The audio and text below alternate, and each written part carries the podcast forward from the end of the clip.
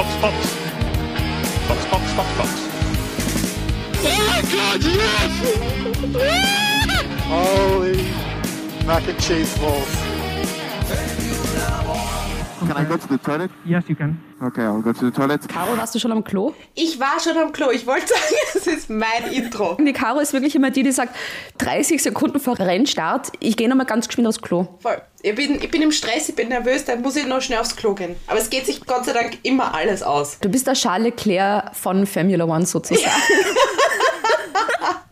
Soll so sein, soll so sein. Solange ich Charles Leclerc bin, ist alles fein. Wir reden ja nicht nur über das Rennen, muss man dazu Ja, sagen. das auf jeden Wir Fall. sind in Episode 4 und wir haben auch wieder hochkarätige Gäste. Heute zum Beispiel einer von unseren Gästen, eine großartige Frau, nämlich die Vita Marina. Die ist Structural Engineer und Race Performance Support Engineer bei Alfa Romeo. Und Gast Nummer zwei, Norbert Wienpassinger, der sich schon mal alles angeschaut hat für den großen Preis von Portugal in Portimao. Ja, der wird uns da einiges darüber erzählen und ich freue mich schon sehr darauf. Das formelles Nummer eins. Und ich habe auch formelles Nummer zwei noch. Wo ich mir denke, das müssen wir, liebe Caro, noch einmal vielleicht erwähnen. Mit dem Hören dieser Episode ähm, seid ihr nämlich alle eingeladen, uns einen Leclerc auszugeben. Für alle, die jetzt vielleicht heute zum allerersten Mal dazuschalten, was ist eigentlich ein Leclerc? Was redet die Beate da eigentlich? Wir essen nämlich gerne, wenn wir gemeinsam Formel 1 schauen, mal heute nicht, aber sonst immer, wenn wir es gemeinsam sehen, essen wir gerne Mehlspeisen. Da ist uns eine Mehlspeise ganz besonders aufgefallen und zwar die guten Eclairs. Und die Beate ist eines Tages aus der Konditorei zu mir gekommen mit Eclairs in der Hand und meinte, sie hat die perfekte Mehlspeise für ein Formel-1-Rennen und das sind Leclairs. Ja, die brauchen wir. Und da könnt ihr uns ja äh, vielleicht so ein bisschen unterstützen, indem ihr uns auf einen Leclerc einladet. Und wie ihr das tun könnt, das steht auf www.formula1.at. Genau. Somit hätten wir Allfälliges, glaube ich, geklärt. Allfälliges Erklärt. Check. Ui, ui, ui, ui. Jetzt reden wir über das Rennen. Jetzt geht's los. Wahnsinn. Äh, pff, Imola. Ich irre, irre. Ich hätte mir nie gedacht, dass es so ausgeht, wie es ausgeht. Man muss auch sagen, der Titel von der heutigen Folge passt auch sehr gut. Im Imo-Land of Confusion. Ja, ja, sehr viel Confusion auch während dieses Rennens. Ähm, Das ganze Wochenende, also wirklich vom, vom ersten Training bis auch zum Qualifying, dieses eine Wort, wo ich schon so dermaßen grantig werde, wenn ich es höre, Ich kann es mir denken. das uns ja schon in Bahrain begleitet hat. Nämlich Track Limits. Das Unwort oder die, die Unwörter des Jahres vielleicht schon? Mir wundert es tatsächlich, dass beim Rennen wirklich. Hat es Strafen gegeben wegen, wegen Track-Limit-Überstreitung? Nein, oder? Oh, also da haben sie Yuki, sich. Yuki doch, Tsunoda hat eine 5-Sekunden-Strafe Stimmt. bekommen dafür. Ja. Stimmt, aber dass es eben nicht mehr war, das hat mich dann doch gewundert, weil ähm, vor allem bei, beim dritten Training war das ja wirklich, oder auch beim Qualifying, so Runde gestrichen, Runde gestrichen. Also die FIA wird da Fingerweh bekommen haben vom Delete-Button drücken. Ja. Es heißt ja Track Limits und da ist auch das Wort Limit drinnen und dann kann man nicht sagen, so okay, da Track Limit da ist, also da darfst du über die weiße Linie nicht rausfahren und da aber machen wir den Curb und da aber bei der roten Linie nicht. Das macht keinen Sinn. Man könnte auch, was nicht, einen Wassergraben von mir aus ziehen. Einen Wassergraben mit Alligatoren drin. Ich glaube, dann hätten wir das Problem nicht. Ich glaube, oh, das ist, eine, das ist eine sehr gute Idee, weil ich glaube, dass die Fahrer sich dann sehr streng daran halten würden. Bevor es mit ihrem millionenschweren Auto in ein Wassergraben mit Alligatoren fliegen, glaube ich, war es ein bisschen langsamer. Du solltest das bei der 4 einreichen. Das ist dann die Formula One Kurve. Und die Alligatoren heißen dann Beate und Caro. Ja, ein kleiner Alligator und ein großer Alligator. Oh Gott. Ja, wer, wer das auch toll findet, der kann ruhig auch die Idee an die FIA schicken. Je mehr Leute auf der FIA schreiben, desto eher wird es funktionieren, glaube ich. Und Unterstützer dieses Wassergrabens. Es gibt sicher viele Alligatoren, die Schutz suchen und die kannst du dann adoptieren oder ähm, die Patenschaft übernehmen und da kann man dann die quasi nach dem eigenen Namen dann benennen und betaufen. Liebe Formula One Gemeinde, rettet mit uns Ja. gemeinsam Alligatoren. Ja.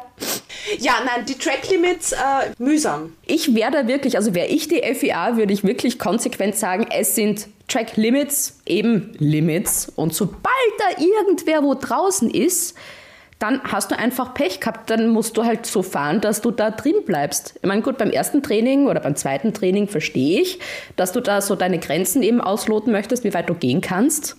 Aber irgendwann ist dann genug. So blöd das auch zum Beispiel für Lando Norris gelaufen ist. Aber er hat es dann ganz gut beendet dieses Wochenende. Fangen wir einfach gleich auch bei McLaren an, oder? Oh, sehr, sehr gerne. Bei McLaren war es wirklich so, ich habe mir beim Qualifying gedacht, Wahnsinn, wie sehr der Lando Norris den Daniel Ricciardo unter Kontrolle hat. Das hat man so weit gesehen, dass es dann wirklich zu einer Teamorder quasi kam. Norris meinte, er hatte das schnellere Auto und ist durchgefahren. Ricciardo hat ihn durchgelassen und das ist, wow, hätte ich mir nie gedacht, wenn ich ehrlich bin. Man darf ja nicht vergessen, das ist auch erst das zweite Rennen von Ricciardo im McLaren, also da muss ich ja auch noch ans Auto gewöhnen. Und beim Norris ist es die dritte Saison und es ist ein gutes Auto und ja, wäre gut, wenn der halt auch wirklich so richtig geil die Resultate einfährt. Ne? Wobei ich schätze McLaren auch so ein, dass sie Daniel Ricciardo, wenn er gemeint hätte, er hätte die Pace, er hätte jetzt die Power, dass sie ihn vorne gelassen hätten. Also ich glaube schon, dass sie auch ein bisschen ausloten, wer der Fahrer. Also sie geben beiden eine Chance und Lando Norris war einfach stärker. Die haben gesehen, dass sie als Team, als Doppelpack einfach irrsinnig gut funktionieren und sich gedacht haben, okay, dann lassen wir ihn probieren. Und Lassen wir den Norris einmal vor. Genau. Es wird bei zwei immer einen geben, der, der vorne sein wird. Und so wie ich auch den Team Spirit von McLaren einschätze, glaube ich ja auch, wenn das jetzt nicht so funktioniert hätte, wenn der Norris nicht die Pace gehabt hätte und die auf gleichem Level weitergefahren wären, dass sie auch gesagt hätten, du was, du hast probiert lassen, Ricciardo wieder vor. Ich glaube auch. Ich glaube, ihnen geht es nicht zu sehr um die Person, sondern wirklich ums Team. Und Ja. wie kann das Team Punkte für die Konstrukteursweltmeisterschaft sammeln?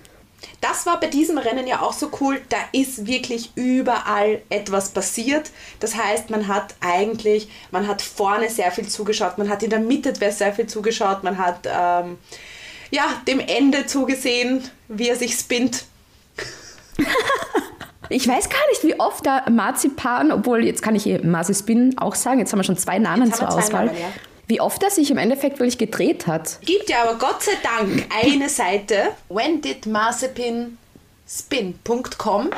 Also man kann sich die YouTube-Videos dazu ansehen, falls jemand das Bedürfnis hat, noch einmal zu sehen, wie er spinnt. Und man hat dann auch schon Da einen... machen wir mal, da machen wir mal eine Spin-off-Folge.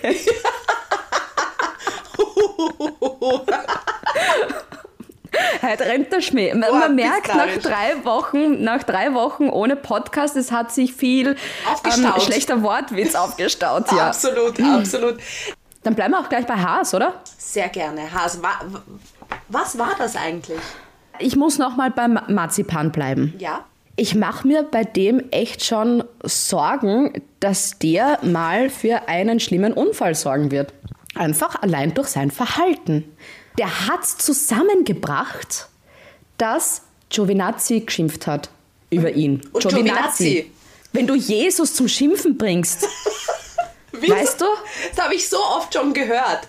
Antonio Jesus Giovinazzi. Ja, aber absolut. Gebe ich dir recht, wobei ich glaube, dass ihn dann schon hoffentlich die Boxencrew oder seine Crew über den Funk oder was auch immer immer wieder zurückhält, damit er keinen Scheißdreck baut, sagen wir es, wie es ist. Und dann, äh, ich könnte mich da nur aufregen. da war ein Interview dann auch, wo ähm, die Journalistin ihn gefragt hat, auch was war da eben los mit Giovinazzi? Und er sagt, ich glaube, ich habe den überholt. Ihm ist ja nicht einmal bewusst. Schreckliches Wochenende eigentlich wieder für Haas. Wir, ich befürchte, es wird eine schreckliche Saison und ich hoffe für Haas, für Günther Steiner, dass es nächstes Jahr besser wird. Man muss da auch sagen, es war ja auch Mick Schumacher nicht ganz fehlerfrei. Der hat sich ja hinter dem Safety Car gedreht und da seinen Frontflügel Ja. verloren. Beim Rausfahren von der Pitlane und konnte dann aber, er musste ja die gesamte Runde nochmal fahren, konnte dann aber nicht in die Pitlane, weil sie gesperrt war. Da hat er mir leid getan, aber auch ein total lieber Funkspruch. Er hat sich ja total entschuldigt dann dafür und man Ja. hat schon gemerkt, ist jetzt kein gutes Gefühl, wenn du so, so einen kleinen Crash baust. Der hat dann doch ganz liebe Worte von der Crew bekommen. Das war schön zu hören. Ach, Haas. Reden wir, so. reden, wir, reden wir über etwas wirklich Dramatisches, nämlich George Russell. Was war das? Was war das? Ich hatte noch der Beate während des Rennens geschrieben, George Russell auf 10. Es wird der erste Punkt. Und ich wusste, dass Beate hier nicht schreiben konnte. Er war noch nicht in der Box, weil das war alles schon erledigt. Es hat Ja. wirklich ausgesehen, als könnte Russell seinen ersten Punkt für Williams bekommen. Und dann so ein Schaß mit Bottas, nämlich auch noch mit Bottas. Katastrophe. Und jetzt, äh, jetzt fragen sich ja natürlich alle, wer war schuld? Beate, was sagst du? Nein, das ist einfach passiert. Das ist einfach passiert. Das war so, wie es halt im Rennen oft einmal ist. Unfälle passieren und natürlich im ersten Moment bei beiden die Emotionen hoch. Aber ich glaube, wenn sich beide dann auch mal anschauen, werden sie auch sehen, okay, das war Absolut ein Race-Incident. Ich habe mir das mehrmals dann noch angesehen. ja, Ich glaube, das war, das ist ein typischer Fall von blöd gelaufen. Ich habe zuerst geglaubt, als der Russell ausgestiegen ist aus seinem Auto und zum Bottas geht, dass ich mir gedacht habe, okay, der checkt jetzt, ob es ihm gut geht. Und dann habe ich es gesehen, Ja. wie grantig der ist. Ja, oh Gott, da war ich geschockt. Will vielleicht Ja. schauen, ob es ihm gut geht und dann, dann haut er ihm noch auf den Helm. Und jeder, der schon mal einen Helm oben gehabt hat und sich vielleicht irgendwo angehaut hat oder irgendjemand einen am Helm, das tut weh. Ich habe da wirklich drauf gewartet, dass der Bottas aussteigt und dass dann eine Prügelei noch gibt. Und dann zeigt der Bottas noch den Stinkefinger. Nein, nein, nein, nein, das war nicht der Stinkefinger, das war, er hat ihm gezeigt, dass er den einen Punkt jetzt nicht bekommen hat. Na oder, oder er hat einen auf Kimi Räikkönen gemacht und hat auf die Flugzeuge oben im Himmel gedeutet. Ah, ja, das kann natürlich auch sein. Ja. Well, first of all, I was looking the planes that are flying, you know, pointing up. Do you want us to the- show you again? Yeah, I was pointing up to the planes. Wenn man sich das so anschaut, das waren die Fuckquote, darf ich das sagen? Level, Level Günther Steiner. Während des ganzen Wochenendes, es ist dieses Wort sehr oft gefallen. Nämlich auch von Checo Perez nach dem Qualifying, weil der sich geärgert hat, dass er nicht die Pole Position geholt hat.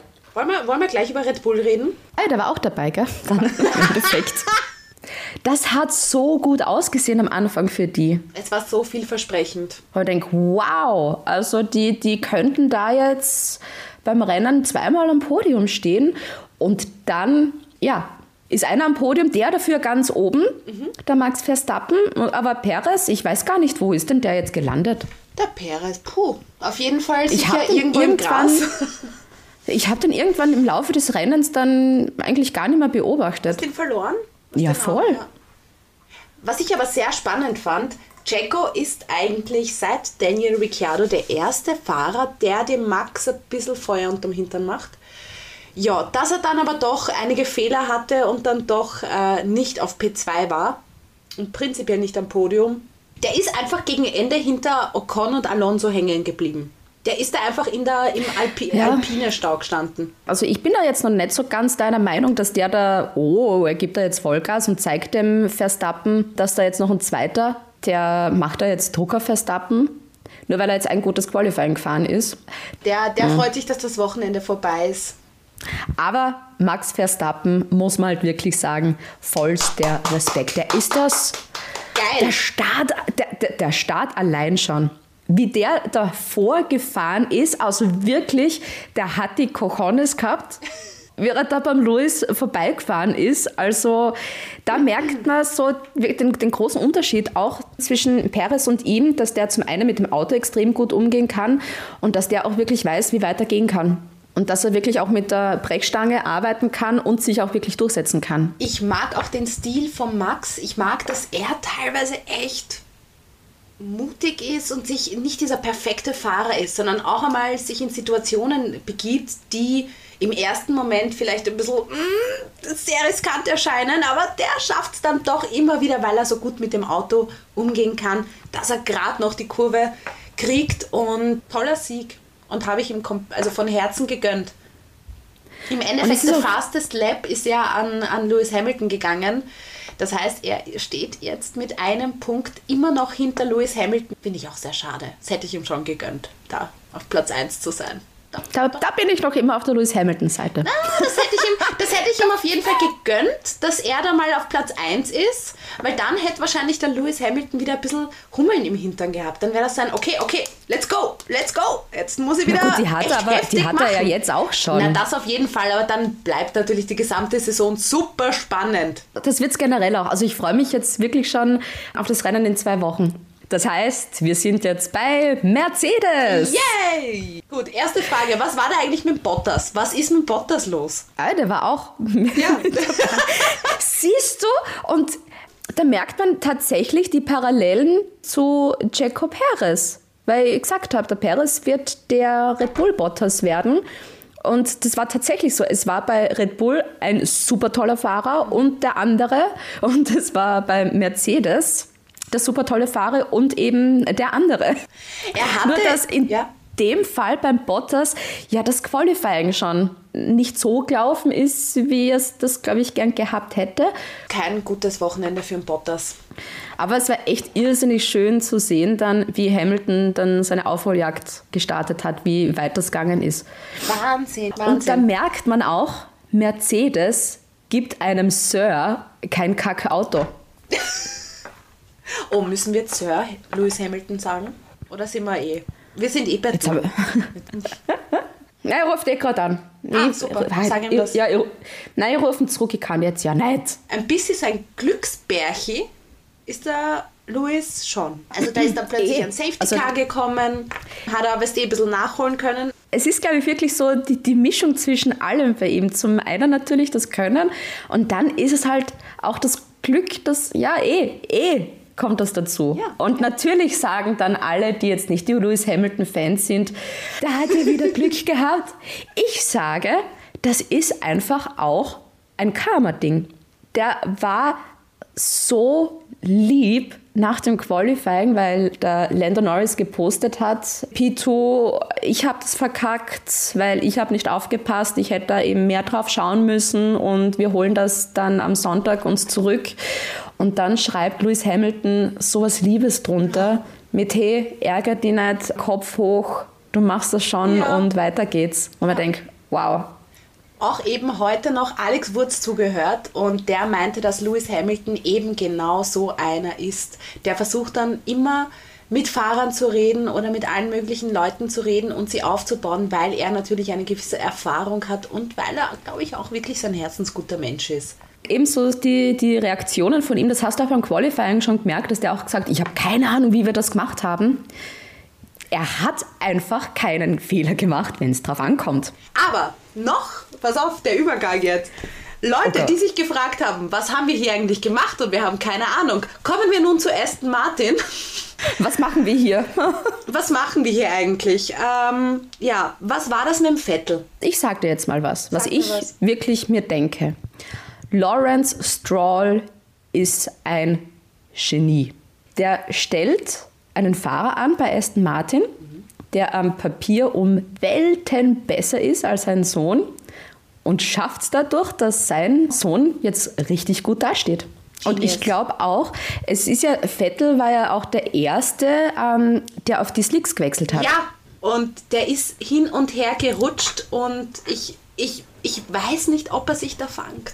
Ich weiß da auch nicht, ob die sich einfach gedacht haben, bevor wir den Lenz reinholen, nehmen wir mal den Vettel her als Versuchskaninchen, wie der sich tut. Und wenn das läuft, dann holen wir erst den ähm, Lance Stroll rein. Ich will jetzt die Leistung von Lance Stroll ja nicht schlecht reden, weil der hat ja auch seine letzte Saison ja auch schon seine super Momente gehabt. Aber es bekommt bei Aston Martin für mich echt immer mehr diesen bitteren Beigeschmack, dass der Vettel wirklich nur so ein, zum, zum Image polieren angestellt wurde, dass eben Lance Stroll besser dasteht. Ja, der Katastrophe. Re red mal nicht drüber. Red man nicht mehr, red man nicht mehr bei Aston Martin. Nein. Holen wir einfach unseren ersten Gast dazu.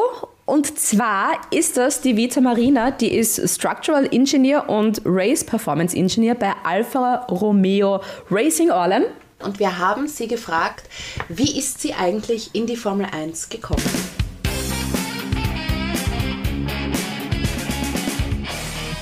Ja, das war mein Traumberuf, seitdem ich, ich weiß nicht, zehn Jahre alt war oder so. Ich habe schon immer Formel 1 geschaut, sogar das australische Rennwochenende, das um 4 Uhr morgens angefangen hat in Russland. Das haben nicht viele von meinen Familienmitgliedern mitgeteilt, aber das war mir egal. Und ich wollte auch, ich glaube, wie viele Fans auch äh, Rennfahrerin werden, aber das hat nicht so geklappt. Deswegen habe ich entschieden, ich komme durch die Ingenieurroute in die Formel 1 und habe dann äh, Maschinenbau studiert an der ETH in Zürich. Mhm. Und nach dem Maschinenbau-Studiumabschluss habe ich mich äh, dann für mein erstes Job in Formel 1 beworben und habe so angefangen. Und was macht man jetzt eigentlich als Structural Engineer genau?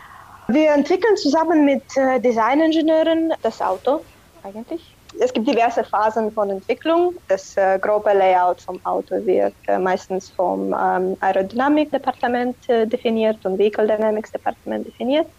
Und sie entwickeln sozusagen die Oberflächen und die Design- und Strukturingenieure äh, sollen dann entscheiden, wie die Teile produziert werden, äh, aus welchen Materialien, aus welchen Subkomponenten, damit sie die äh, erforderliche Steifigkeit oder Crash Requirements erfüllen und so weiter. Kommen wir mal konkret zu einem Rennwochenende. Wie ja. läuft das bei dir ab? Wie schaut das bei dir aus? Bei mir ist das Rennwochenende nicht zu Hause, weil ähm, ich arbeite als Support-Ingenieur während dem Rennwochenende in äh, sogenannte Ops Room, das heißt mhm. bei verschiedenen Teams anders äh, Mission Room, äh, Control Room, Remote Garage, das ist äh, von wo die Ingenieure äh, das äh, Rennteam unterstützen. Und mhm. das sind einfach 72 Stunden von pure Adrenalin. Wir sitzen da und äh, müssen alles vorbereiten auf jede Trainingssession. Äh, während der Session das Team unterstützen mit Telemetrie, mit Konkurrentenanalyse. Nach der Session haben wir jede Menge Meetings, wo wir entscheiden, was am Auto geändert werden muss für das nächste Training. Und dann nach der Qualifying Session kann man nichts mehr am Auto mehr verändern. Am Sonntag, während dem Rennen, sind wir natürlich auf Performance vom Auto fokussiert, äh, Telemetrie und Strategie, Analyse von Konkurrenz. Alles kommt auf einmal. Das Rennen dauert vielleicht äh, eine Stunde, aber es fühlt sich an wie, wie zehn Minuten, weil man so viel auf einmal äh, ja. gleichzeitig machen muss und man hat keine Zeit zum äh, irgendetwas anderes machen, manchmal auch nicht einen Schluck Wasser trinken. Auf dem Radio reden alle Leute gleichzeitig miteinander, was auch äh, am Anfang ganz viel äh, Angst macht, aber dann lernt man ziemlich schnell, wie man das im Kopf ein bisschen so filtriert und die richtige Information rausnimmt. Nach dem Rennen äh, ist es dann immer noch nicht vorbei, Natürlich haben wir äh, ein bisschen Ruhezeit, vielleicht so eine halbe Stunde, nachdem das Rennen fertig ist. Und dann, und dann fängt dann wieder Arbeit an, äh, weil wir müssen die Postrennanalyse machen und verstehen, was ist gut gegangen, was ist nicht gut gegangen, was fürs nächste Rennwochenende anders angegangen werden soll. Meistens habe ich auch keine Zeit, während dem Rennen das Rennen tatsächlich zu schauen. Also im Zug, Sonntagnacht, wenn ich nach Hause fahre, schaue ich auf Formel1.com nochmal das Rennen, damit ich überhaupt verstehe, was in den ersten Reihen passiert ist. Weil natürlich, du bist sehr fokussiert auf dem, was um dich herum äh, mhm. passiert plus zwei, drei Plätze, die du vielleicht noch gewinnen kannst. Da investierst du den ganzen Fokus. Wie geht's dir als Frau in einem doch sehr männerdominierten Job? Mir geht's ganz gut. Muss man sich da durchsetzen bei den Kollegen oder hat man da von Anfang an wirklich auch den Respekt? Ich muss sagen, dass speziell in Europa ist das Thema von Gleichheit äh, an der Arbeit auch in männerdominierten Berufen für mich nicht so ein großes Thema. Mhm. Im Vergleich zu Russland ist es viel besser hier, auch wenn äh, 99, okay, vielleicht 95 Prozent von meinen Kollegen Männer sind. Ich sehe da kein Problem äh, im, täglichen, im täglichen Beruf. Ich glaube, es kommt mehr darauf an, was du weißt, was du kannst, wie du dich präsentierst, ob du schnell und deutlich zeigen kannst, dass du bist, du bist ein guter Ingenieur du weißt genug, du kannst alles gut, was du nicht weißt, kannst du lernen. Mhm. Und vor allem am Anfang ist es sehr wichtig, diese Selbstbewusstsein zu ähm, unterstützen und aktiv daran arbeiten. Und sonst, ich sehe da keine großen Probleme. Was ich vermisse, ich würde sagen eher so, was ich vermisse ähm, an äh, de, diesem männerdominierten Beruf, ist einfach die äh, Gesellschaft von vielleicht ein paar mehr Frauen.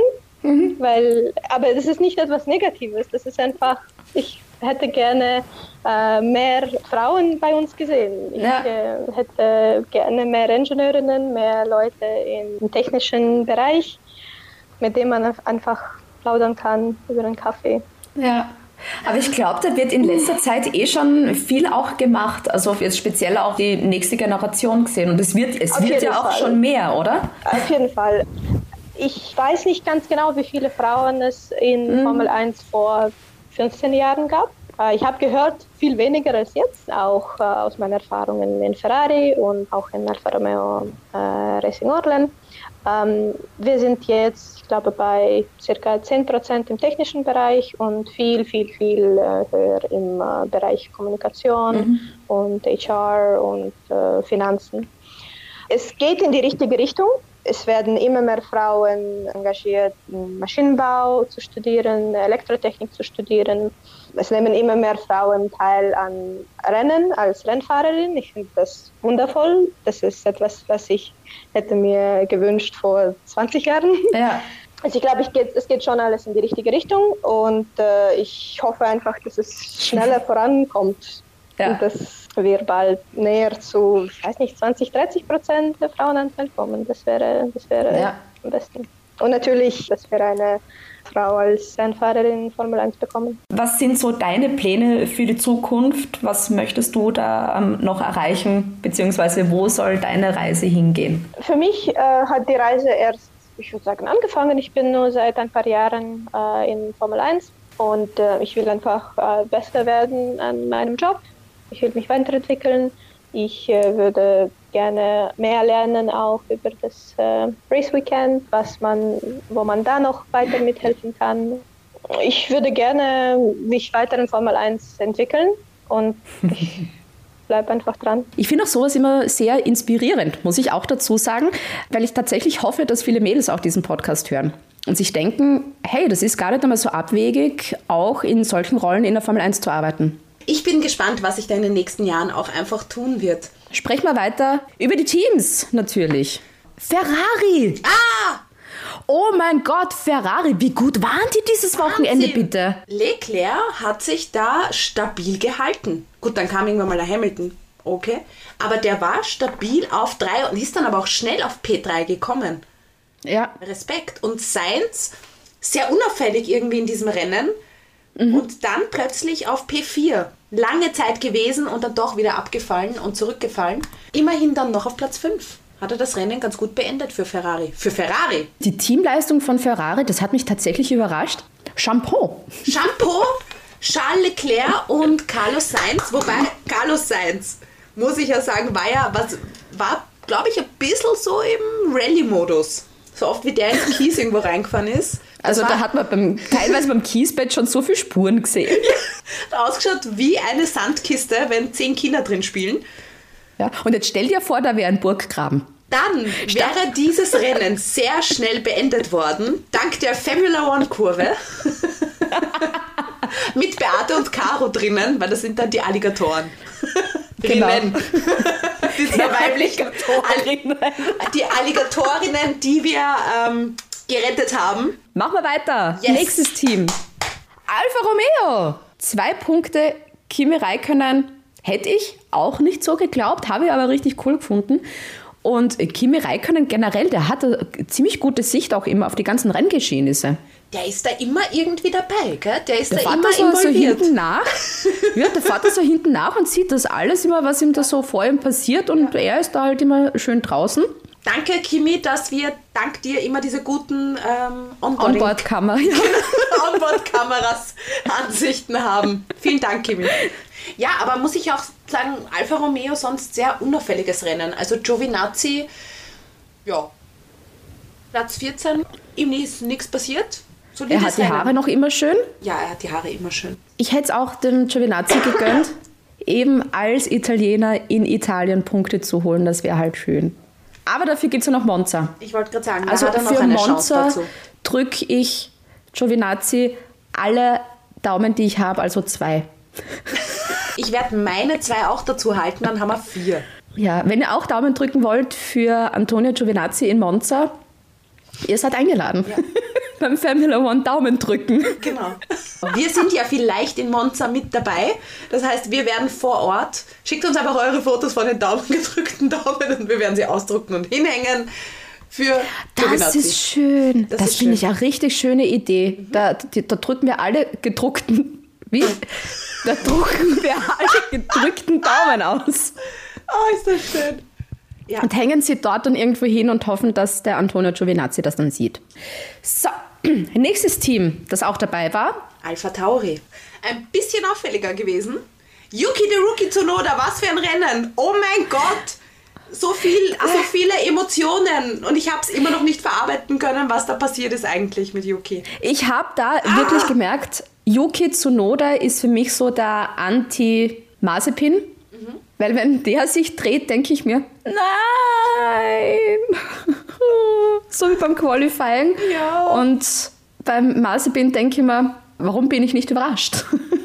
Und was sich auch immer mehr rauskristallisiert beim Yuki, der flucht echt viel. Ja, für das, wie, wie lieb er ausschaut, spricht er wie ein Rohrspatz. Also Beate, du würdest dich wirklich, wirklich gut mit ihm verstehen. Ja, ich bin der Yuki von Formula One, so wie du Absolut. der Leclerc von Formula One bist. Ach so, wegen der Toilette. Ja, stimmt. Und Gasly, oi, was war, also die Reifenwahl, was war, was haben sich die gedacht, dass da noch ein Tsunami kommt? Das war, glaube ich, auch, ja, ein Chance, sagen wir es, wie es ist. Ein ziemlicher Chance. Was ich noch zu Yuki sagen muss, ist, der hat ja währenddessen die meisten aufgeholten Positionen gehabt. Der ist ja äh, als letzter gestartet und war dann echt schon in den Punkten und ist dann immer wieder nach hinten, dann wieder nach vorne, dann wieder nach hinten. Dann wieder. Also eine Achterbahn der Gefühle. Und Gasly aber auch eine Achterbahn der Gefühle. Der war auch mal vorne, mal hinten, mal da, mal dort. Aber P8 Kommen wir zum nächsten Team. Alpine. Sehr unauffällig, muss ich sagen. Ocon und Alonso. Alonso sehr still. Ich schaue hin und wieder hinein in Formula One TV. Ich schaue extra immer in den Alonso hinein, aber irgendwie. In ja, den so- Alonso hinein. Ich schaue in den Alonso Wie hinein. geht's ihm innen drin? Gut, er freut sich auch schon aufs nächste Wochenende dann. Okay. Ne? Sagen wir es, wie es ist. Also er hat auch gemeint, er war sehr unauffällig. Ähm, nicht so viele Funksprüche, wie ich es mir erwartet hätte, aber okay. Unauffälliges Rennen und sind doch in den Punkten gelandet. Ein Punkteil vom Ocon. Also wirklich, also ich habe ja bei der letzten Saison gesagt, dass Ocon ähm, für mich einer der unterschätztesten Fahrer war. Das beweist's, weil der hat da das Punkteil für Alpine geholt. Jetzt hätte ich fast Renault gesagt. Ja, aber solides Rennen. Bleibt noch ein Team, Williams. Ja, Da ich, hast ich, du mal beide Autos im Q2, wo du dir denkst, wow, Ja. oh mein Gott, was ist mit euch los? Yes! Ja. Und dann beide draußen. Ja, das, Beide. was war das? Ich, das Wochenende können wir gleich streichen. Ich als äh, alter Williams-Fan. Nein, sehr, sehr bitter. Du, sie haben so gut performt und es waren wirklich die ersten Punkte schon in Sicht.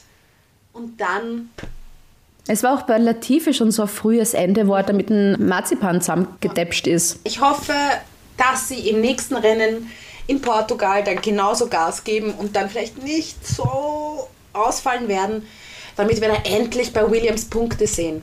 Und somit kann man Williams, glaube ich, auch abhaken, weil, ja, was, was willst du da noch sagen? Ja, bitter. Und weil wir ja schon voller Vorfreude zum nächsten Rennen schauen, das ist in zwei Wochen Ja. in Portugal, ist auch in dieser Episode wieder Norbert Windpassinger mit dabei.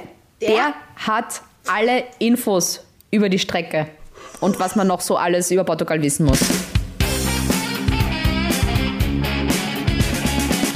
Ja, liebe Caro, liebe Beate, das war ein Rennen. Lewis Hamilton hat hier letztes Jahr beim Grand Prix von Portugal seinen insgesamt 92. Formel 1 Sieg gefeiert und damals Michael Schumacher in der ewigen Bestenliste überholt. Gleichzeitig gewinnt Mercedes auch die Konstrukteursweltmeisterschaft. Zum siebten Mal in Folge auch das ein Rekord. Ein emotionaler Lewis Hamilton nach dem Rennen. it's an incredible achievement for so many people in this team, and all I can say is I'm just so proud of everyone and really grateful. Auch heuer ist der Brite wohl wieder der große Favorit auf der Rennstrecke von Portimao in Südportugal, auf dem überhaupt erst zum zweiten Mal gefahren wird. Auf 4,6 Kilometern und 15 Kurven ist es ein hügeliger Kurs. Es geht bergauf und bergab und das 66 Runden lang. Mit vielen blinden Ecken dauert es für die Fahrer immer die Ideallinie zu finden. Seit vorigem Jahr steht der Grand Prix von Portugal überhaupt erst wieder im Rennkalender. Bekannter ist vielleicht der Kurs von Estoril, der bis 1996 ein Fixpunkt in der Formel 1 Saison war, nicht minder spektakulär. Noch dazu war es im letzten Jahr auch sehr rutschig für die Fahrer. Der neue Asphalt war der Grund dafür, dass beim Training schon die Fetzen geflogen sind. Der gute Lance Stroll schießt damals Max Verstappen im Red Bull ab, dieser kann sich über den Boxenfunk nur wundern. Man, is this guy blind? What the is wrong with him? What Ja, im Rennen bleibt der Raketenstart von Kimi Räikkönen im Alfa Romeo in Erinnerung, der sich von der 16. Startposition um 10 Plätze vorkämpft und am Ende Elfter wird. Auffällig auch der Kampf an der Spitze nach Einsätzen des Regens. Nach einer Pole Position für Hamilton im Qualifying sind dann im Rennen einmal Mercedes-Teamkollege Valtteri Bottas und einmal Carlos Sainz, damals noch im McLaren, vorne. In Runde 20 macht dann Hamilton alles klar, überholt Bottas, um für sich und Mercedes die Rekordsiege einzufahren. Und was man noch dazu sagen muss, Lewis Hamilton könnte sicher in Portugal die 100. Pole Position sichern. Und wie immer seid ihr natürlich auch herzlich eingeladen, uns euer Feedback zukommen zu lassen. Ja, schreibt uns auf unsere E-Mail-Adresse. Box, Box, Box. At Formula One AT. Und apropos E-Mail, mir ist was aufgefallen, ja? Ja. Wir sehen ja immer so diese so eine Statistik, aus welchen Ländern wir gehört werden. Und da ist auf natürlich auf den ersten beiden Plätzen ist Österreich und Deutschland, weil logisch irgendwie, weil wir ja Deutsch reden. Aber auf Platz 3 ist Frankreich. Frankreich. Und das sind nicht nur so ein paar klitzekleine Klicks, Ja, die sich sehr, einfach sehr hin verirren. Genau, die sind nämlich auch mit Abstand auf Platz 3. Und äh, würde mich interessieren, wo die herkommen. Ich kenne jetzt nicht so viele Menschen in Frankreich, genau einen Menschen. Und ich kann auch kein Französisch. Baguette, Bonjour, Fromage. Café au lait. Ich habe mir ja schon überlegt, wir haben ja auch schon positive Sachen über Pierre Gasly geredet oder auch über Esteban Ocon. Vielleicht haben die das gehört und erzählen ihrer Familie weiter, hey, hört euch Formula One an. Die es dann nicht verstehen. Aber sie haben es gehört. Vielleicht wollen die nur schauen, ob die wieder vorkommen und dann freuen sie sich oder keine Ahnung.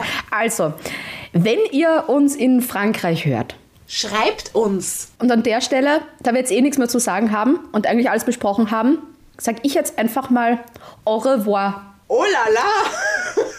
ja, dann sage ich. Warte, ich, ja, ich muss ja meine Liste aufmachen zum Verabschieden. Karos Verabschiedungsliste. Ja, die heißt nämlich wirklich so, da habe ich mir unterschiedlichste Verabschiedungen wirklich aufgeschrieben. Und zwar sage ich, nach diesem Rennen voller Achterbahnfahrt der Gefühle, sage ich bis bald, Rian. Siehst du, wie ruhig ich geworden bin? Ja, ich weiß. Box, Box. Box, Box, Box, Box. Holy mac and cheese balls.